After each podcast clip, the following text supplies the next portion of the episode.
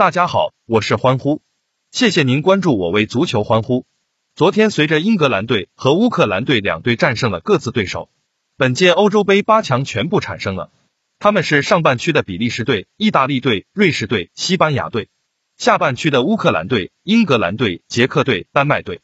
四分之一决赛对阵如下：七月三日零点，比利时队对阵意大利队；七月三日三点，瑞士队对阵西班牙队。七月四日零点，乌克兰队对阵英格兰队；七月四日三点，捷克队对阵丹麦队。回顾八分之一决赛，真是冷门迭出。六个小组第一出现的球队只有三队晋级八强，他们是意大利队、比利时队和英格兰队。而荷兰队、瑞典队和法国队三个小组第一在八分之一决赛中分别被捷克队、乌克兰队和瑞士队淘汰。四个小组第三出现的球队有三支晋级八强。除了死亡小组 F 组的小组第三葡萄牙队被淘汰了，瑞士队、乌克兰队和捷克队均晋级八强。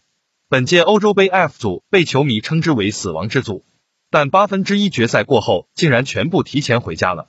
其中法德葡三支世界强队遭遇团灭，其中法国队是二零一八世界杯冠军，德国队是二零一四世界杯冠军，葡萄牙队是两千零一十六欧洲杯冠军。足球是圆的，一切皆有可能。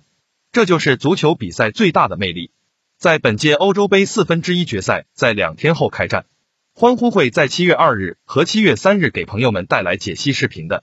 您心中的四强球队是哪四支球队？欢迎朋友们在评论区留言。今天欧洲杯休赛，欢呼给大家带来一场分超赛事——英特图尔库主场对阵拉赫蒂的比赛。虽然英特图尔库近期表现有所下滑，近三轮联赛有两场失利。但仔细观察便可发现，这两场败绩均是在客场，这对本轮主场作战的英特图尔库来说影响不大。要知道，英特图尔库本赛季至今五个主场全部获胜，且期间得失球比为十比二，攻防两端表现稳健。另外，卡尔曼、富鲁霍尔等攻击手在主场作战时也有不俗表现，各攻入两球的他们是球队主场主要得分手。拉赫蒂近段时间的整体表现不错。尤其是五月中旬至六月初这段时间，他们先后击败红卡、马利港和埃尔维斯，迎来一波三连胜，而这也是他们赛季至今表现最为高光的时刻。但当时间来到六月中旬，拉赫蒂的状态却呈现下滑之势，过去两场比赛均以平局收场，此前强悍的攻击力也消失的无影无踪，合计只得一球进账。更为不利的是。